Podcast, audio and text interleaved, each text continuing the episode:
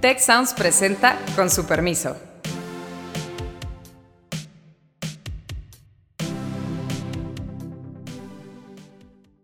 Con su permiso, yo soy Carlos Elizondo y hoy vamos a platicar sobre el horrendo huracán Otis que devastó Acapulco y sobre qué viene. Si somos un estado importante que se toma las cosas en serio, había que anticipar eso y había que trabajar en ello. En la mañana del 24 el presidente no sabía qué había pasado porque se habían roto las comunicaciones entre Acapulco y la Ciudad de México se necesitará bastante más de lo que se está planteando ahora de 61 eh, mil millones de dólares. Me acompañan en este programa nuestros conductores, co-conductores de siempre, Azucena Rojas y Beata Point. ¿Por dónde creen que hay que empezar, Beata? Oh, mira, pues hay muchos temas, la verdad es que el asunto tiene muchas aristas en este contexto. Eh, yo diría que el huracán o las catástrofes naturales de esta naturaleza reflejan la capacidad de un Estado eh, para funcionar básicamente en situaciones de crisis. Y mi primera reflexión, y yo creo que se ha hablado mucho ya sobre este tema, eh, porque ya ha pasado prácticamente una semana desde cuando pues finalizó este huracán, lo que hemos visto es básicamente esa eh, pues falta de capacidad para reaccionar de forma inmediata, rápida a una catástrofe natural de esta naturaleza. Eh, y México, pues la verdad es que tiene leyes al respecto. De hecho, pues hay leyes relacionadas con la protección civil que tienen pues cierta historia ya. Eh, creo que la última es del año 2012. Eh, hay mecanismos que se han creado a raíz de esta ley de protección civil. el problema es que durante esa administración de López Obrador se han pues también de pues eliminado ciertas instituciones que han servido para reaccionar de forma inmediata eh, a este tipo de, catástrofes como el huracán eh, Otis, por una parte. Por otra parte, me da la sensación de que sí faltó en ese sentido, pues una reacción rápida, una capacidad de eh, prevenir. Y solamente dos ejemplos en este contexto. el primer asunto relacionado con las comunicaciones, se sabía con al menos 12 horas de anticipación de que este huracán eh, iba a ser de categoría 5, entonces pues 12 horas es suficiente para que al menos llevar ahí, eh, digamos, ciertas capacidades para mantener comunicaciones durante e inmediatamente después del huracán que me estuvo... Quiero pues, ahí, me quiero detener ahí, Beata, porque es un muy buen ejemplo.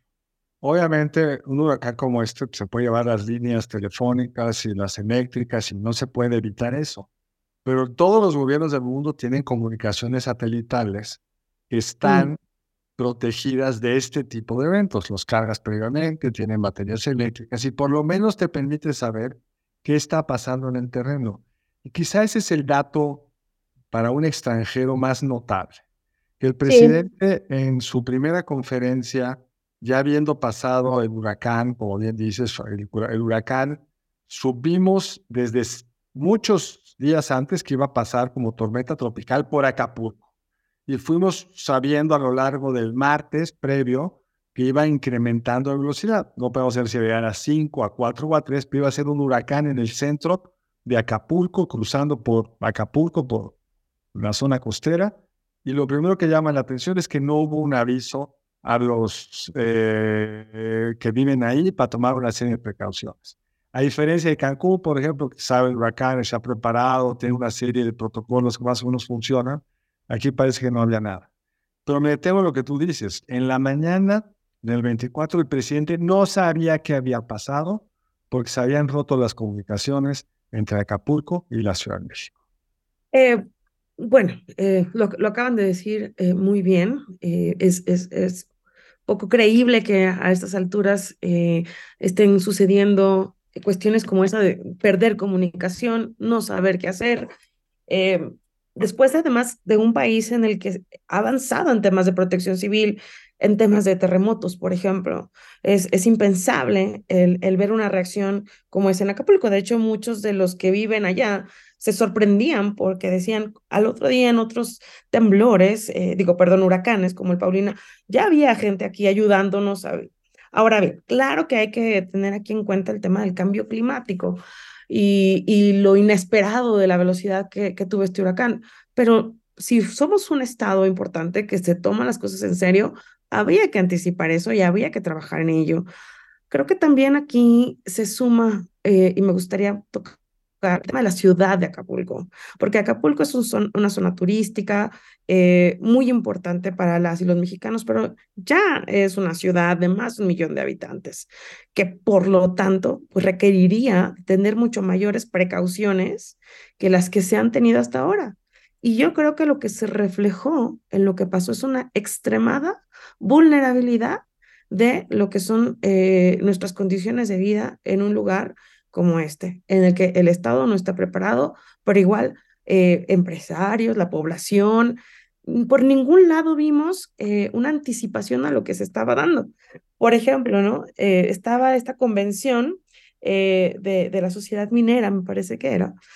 Sí, la Cámara de la Industria Minera. La Yo Cámara de haber estado dando una conferencia ese miércoles, pero como volaba el propio miércoles, pues ya no pude volar. Ah, fíjate, o sea, tú estuviste... Y por eso tenía bastante claro por dónde venía el huracán, pues porque... Estabas monitoreando. A ver si iba a poder viajar o no el, el miércoles, pues estuve siguiendo las aplicaciones abiertas al público que te permiten saber cuál es la trayectoria y fuerza de un evento como este. Pero sí, es, muy, es muy notable que en la tarde de ese martes previo, en la madrugada del miércoles entre el huracán, se inauguró la convención, eh, todavía la presidenta municipal de Chilpancingo tuvo a bien celebrar eh, no sé qué cosa con fuegos artificiales un día después del desastre. Si te habla de un gobierno impreparado y poco preocupado por la Además, porque no solo ellos, no tenían teléfonos eh, satelitales. Pues mira, yo supongo que podrías haber mandado un teléfono satelital con un helicóptero del ejército muy pronto en la mañana del miércoles, porque el huracán fuerte, como fue, era relativamente pequeño y cruzó muy rápidamente. O sea, no es de los que se estancan y no, ya el cielo está horas, ¿no? No, no podía funcionar. Entonces sí, sí llama mucho, sorprende mucho, que ya hemos visto en otras ocasiones, que hay como poca empatía de parte de las autoridades. El mm. presidente dedicó su, su conferencia mañanera del el viernes a denostar a sus rivales, a sus adversarios. Bueno, no solo en la conferencia, en, en, el comunicado que grabó para el, el sábado, dedicó tres o cuatro minutos a los carroñeros carroñeros porque están informando sobre la tragedia esta y no a entrarle de lleno al rescate y apoyo de los damnificados. Entonces, sí, a mí me cuesta mucho trabajo entender esto, pero además tiene una tarea titánica hacia adelante, Gata, porque Acapulco es un centro muy particular. Sí, es un centro turístico, pero un centro turístico mucho más basado en condominios que en hoteles, mucho más nacional que internacional, mucho más dependiente de la carretera, muy inseguro históricamente, entonces ya había un tema de crimen organizado. Hoy el presidente dio algunos puntos, 20, para iniciar el rescate. ¿Cómo te imaginas que se pueda realmente enfrentar una magnitud, esta, una tragedia de esta magnitud? Recordemos que se, viven en la zona metropolitana de Acapulco cerca de un millón de personas. Sí, son como 220 este, unidades familiares, si no me equivoco, o digamos, y, en su gran mayoría pues han sido eh, de alguna forma destruidas eh, parcial o totalmente. Y Acapulco también, efectivamente, lo que tú comentas, es un, un, eh, un lugar de turismo nacional sobre todo, y es crucial también para la economía de Guerrero. De hecho, tres cuartas partes de la economía del estado de Guerrero, pues depende del turismo que se genera principalmente en Acapulco. Y también hay datos relevantes sobre la infraestructura turística, por ejemplo, 85% de infraestructura hotelera pues ha sido igual dañada o, destruida de forma parcial o, o completa. Entonces, en ese contexto, la verdad, obviamente, este, hay cifras que aparecen aquí. En ese sentido, el presidente ha presentado después de una semana el plan de reconstrucción de Acapulco, que se centra, yo diría, en como tres puntos principales. Son 20 en total, pero los podemos resumir en tres puntos principales. En primer lugar, eh, acelerar eh, los pagos de los apoyos que ya existen desde el gobierno mexicano a esta región, a Acapulco, o sea, adultos mayores, em, eh, jóvenes construyendo el futuro, o sea, ese tipo, digamos, de apoyos, acelerar esos pagos. La segunda parte es la, eh, despejar la zona, yo diría, y reconstruir lo básico. Y para eso hay una propuesta de pagar a cada, eh, cada pues, familia, a cada casa, unos 8 mil pesos para que pues limpien el lodo y todo lo que está alrededor y unos entre 35, 65 mil pesos para la reconstrucción, digamos, de las, mm, de las viviendas.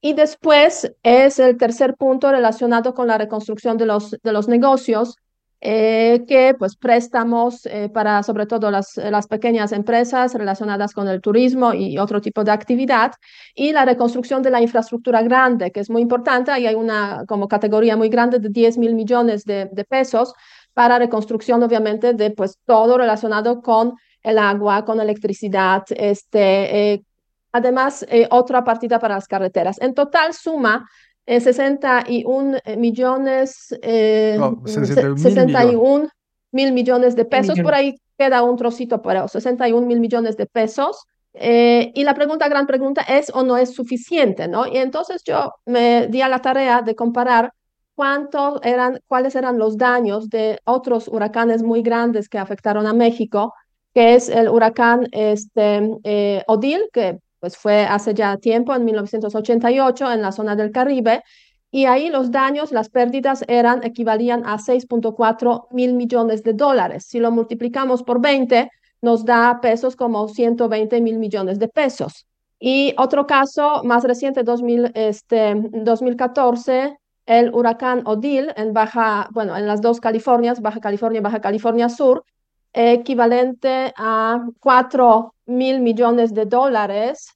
Y en este contexto, otra vez, si lo, si lo multiplicamos, nos da como 80 mil millones de dólares. Ahora bien, en caso, caso de Odil, sí podríamos decir la destrucción fue también muy grande.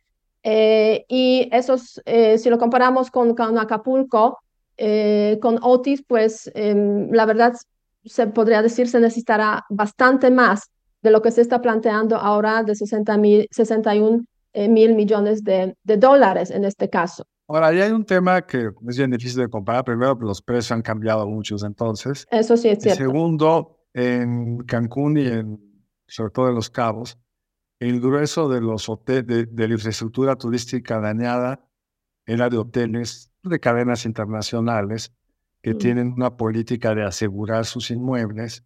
E incluso después del dolor, esos huracanes sirvieron para reconstruir, renovar hoteles que la a tener un cierto tiempo, sobre todo en Cancún y en la parte más vieja de Cancún, para eso sirvió. Lo que pareciera que es más complicado ahora es que muchos hoteles son hoteles más familiares, digamos, con menos protocolos. Dicen, por ejemplo, un dato que vi, que el 20% de los inmuebles estaban asegurados. Y buena parte de los dañados son condominios de capitalinos o de foráneos a lo mejor tiene seguro o no, pero además tiene que ponerse de acuerdo entre ellos de cómo lo van a resolver. No es una empresa que toma una decisión.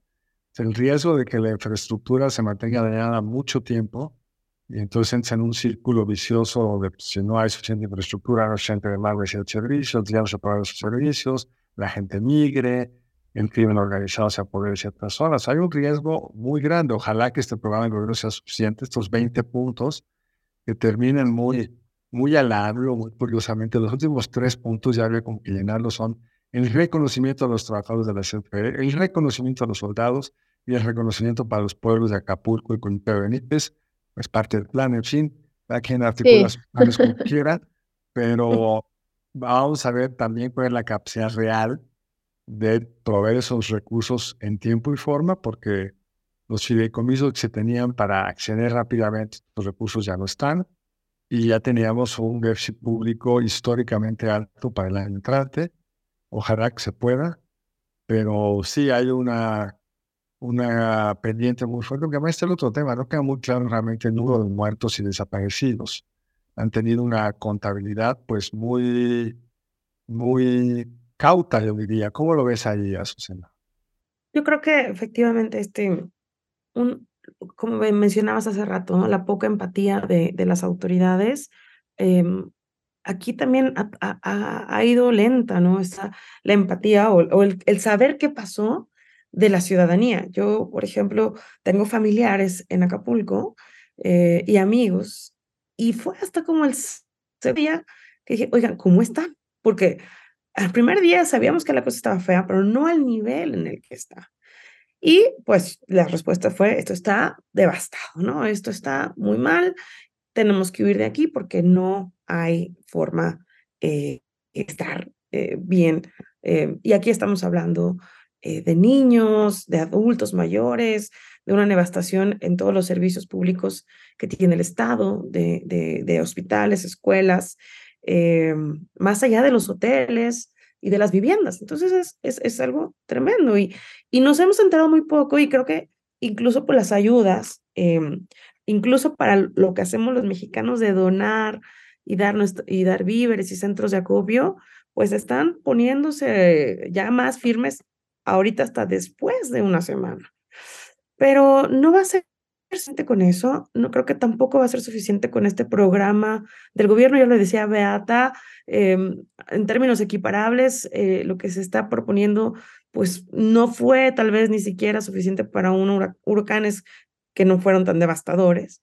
Entonces aquí creo que algo que se va a necesitar es una cuestión social, una invitación a la ciudadanía, una invitación a, incluso eh, a los empresarios, a entornos internacionales para poder atraer dineros a esa reconstrucción en Acapulco, que además em, deberíamos de tenerlo como, como un emblema de reconstrucción para nuestro país. Yo creo que eh, no, no, no está bien abandonar, está esa, ese dilema, ¿no?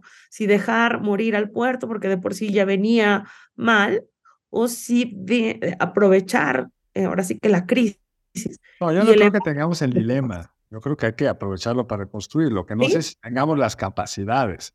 Pero nadie creo que esté pensando, pues ya ni modo, dejar que se muera. Pues este, no. Es un dilema. Lo que no, sé si tengan el dinero y la capacidad, porque aquí hay un, necesitas construir muy rápidamente la masa crítica, sí. y que es increíble que el puerto se puede reactivar, porque si mi condominio quedó dañado, pero el de junto no lo reparan, a lo mejor no reparo el mío hasta que esté reparado el de junto, a lo mejor no se repara ninguno, y entonces queda Acapulco sembrado de escombros. En fin, hay dilemas muy complicados.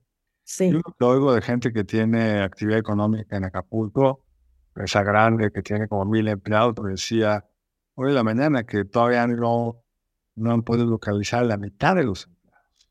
Híjole. No sabemos la magnitud del daño, tenemos una cierta idea de números, uh inmuebles dañados, que no sabemos qué tan cierto sea, pero de gente seguramente vamos a acabar encontrando muchos más desaparecidos. Este huracán se llevó refrigeradores. O sea, volaron los refrigeradores. Imagínense cuántas personas no habrán tenido la mala fortuna de no poderse guarecer a tiempo. Entonces, creo que primero el drama humano atrás no lo acabamos de entender. Y segundo, el drama en la reconstrucción de una entidad ya tan penetrada por el virus regresado. Capulco, antes del huracán el año pasado, la décima ciudad más violenta del mundo, medida por homicidios. Eh, hace ya muchos años, Guillermo Sorrio escribió un artículo desgarrador en, en Pardo, se llamaba, que era sobre la penetración del crimen organizado en las colonias más pobres, en parte de la actividad uh más tradicional. Yo he ido a Acapulco en Aigos, pero los que tienen departamentos ahí, pues, se iban con una pequeña muralla eh, en su condominio con guardias, o sea, muy poca convivencia realmente por los riesgos de mm. seguridad. Entonces sí es un, es un lugar particularmente difícil de reconstruir y que requeriría sobre todo mucha unidad, mucha capacidad de sumar los esfuerzos de todos. Y hasta ahora hemos visto es lo opuesto. Y estos tienen que hacer además sin una lógica partidista, sin una lógica electoral, sin una lógica de corto plazo y con unas elecciones enfrente suele ganar lo electoral, lo de corto plazo y, lo, y sobre todo el estilo del presidente, lo, la polarización, que va a disputar aún más, porque no necesitas que los inversionistas privados que están ahí u otros estén dispuestos a poner su lana y para eso tienes que generar el, ambiente correcto. Y los incentivos. me parece que es bien, bien, importante de los datos. Salió por ahí un dato de que en la reconstrucción una firma especializada en riesgos, costaría 12 mil millones de dólares. O sea, pues muy por arriba de los 3 mil millones de dólares anunciados hoy, 3.500. anunciados. Entonces, sí hay todo un problema de financiamiento en un momento donde las tasas están más altas, donde las finanzas públicas están más estiradas y donde pues, se, se, arrastra un, a un, un, destino que ya estaba muy dañado en lo que fue. No sé, Beata, tú desde Polonia, si veías las glorias de Acapulco, pero... Eh, sí, yo sí, la verdad sí, tengo que decirlo.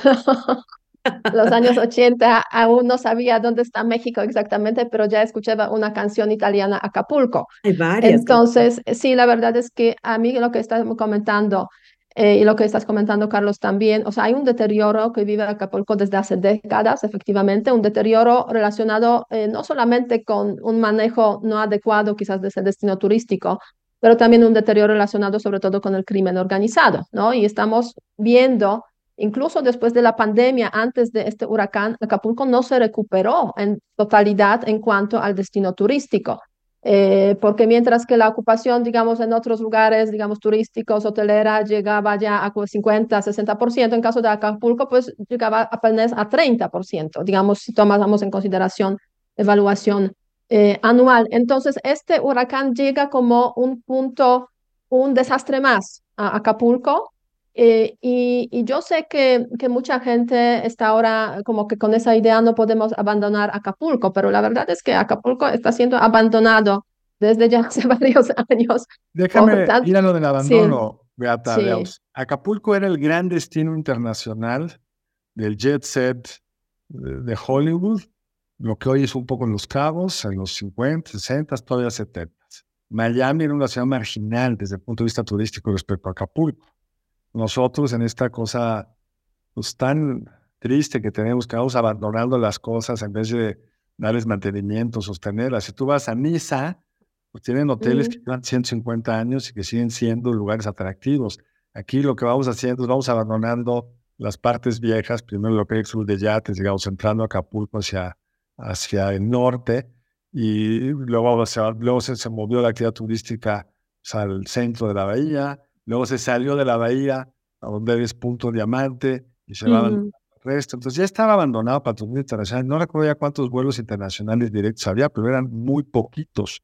Era ya fundamentalmente un destino nacional, mucho por tierra. La carretera eh, inaugurada en la época de Salinas pues, le dio una conectividad eh, para los capitalinos que la hacían como un lugar cómodo para ir un fin de semana largo o incluso un corto.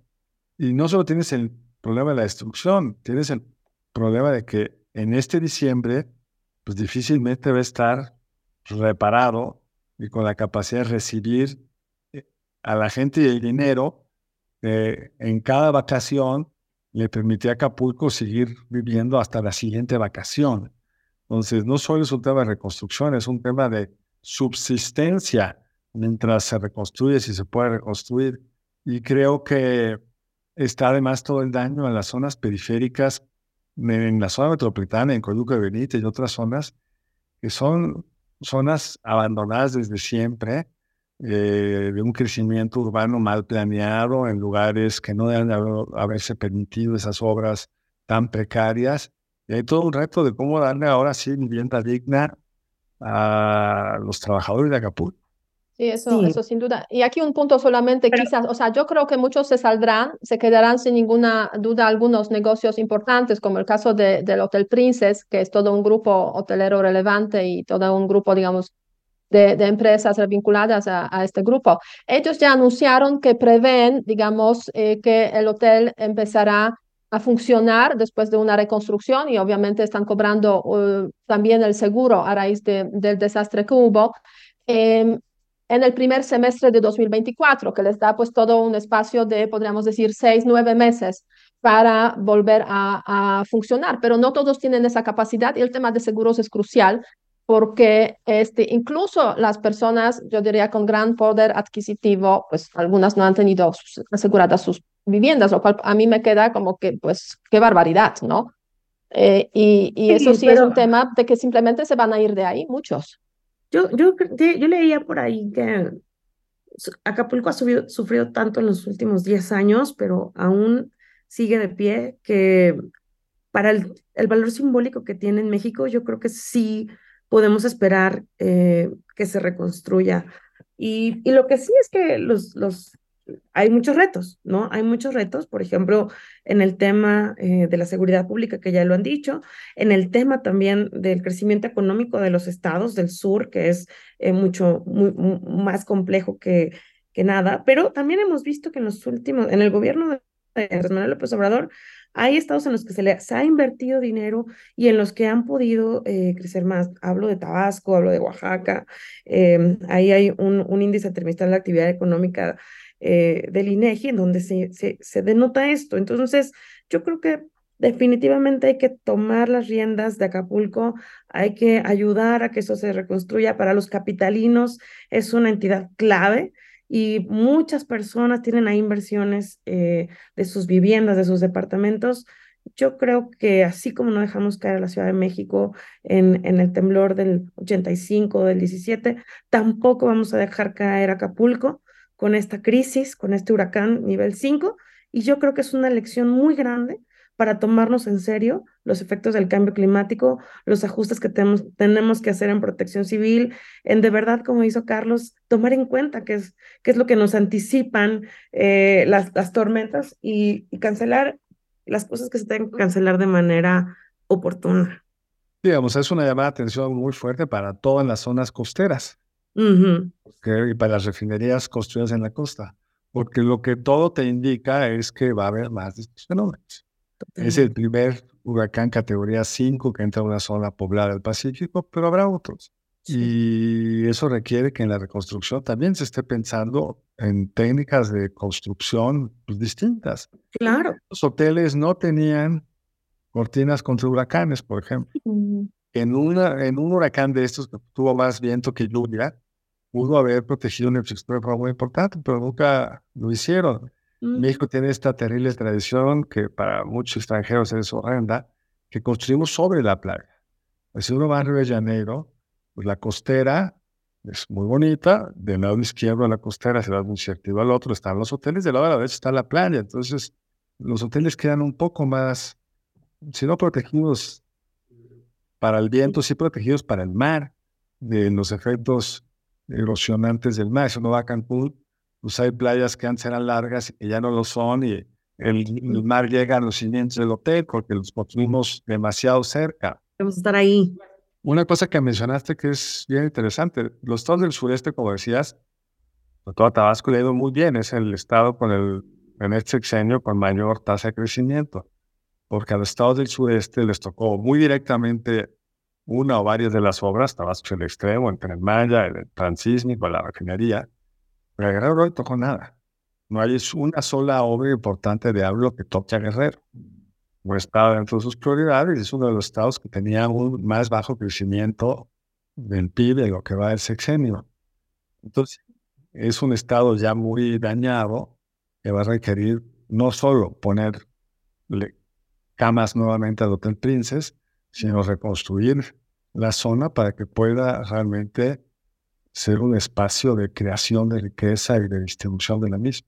Además, es un estado gobernado por Morena también. O sea, pues de alguna forma podríamos decir casi forzado este gobierno de Morena, recordando las elecciones, digamos, a esta, esta gobernatura. Entonces, obviamente el huracán también, este, el tema, además del tema de la reconstrucción, pues tiene eh, su, eh, podríamos decir, dimensión política eh, que la está intentando el presidente mexicano no hacer ver, pero la verdad es que, pues, qué tanta consecuencia puede tener ese, esa, esa situación, esa incapacidad, digamos, de reaccionar de forma correcta y quizás ese, ese digamos, Acapulco que va a estar durante meses eh, en descomposición, en, digamos, destruido, etcétera, qué tanto esas imágenes pueden afectar digamos, a la política mexicana, que está justamente a pocos meses de las elecciones. Yo creo que es otro gran tema que, que, habría que ver y que tanto afectará a la economía realmente. Probablemente no mucho a la economía nacional, pero a la economía del Estado sin ninguna duda se habla de, de un bajón de 16% durante los tres primeros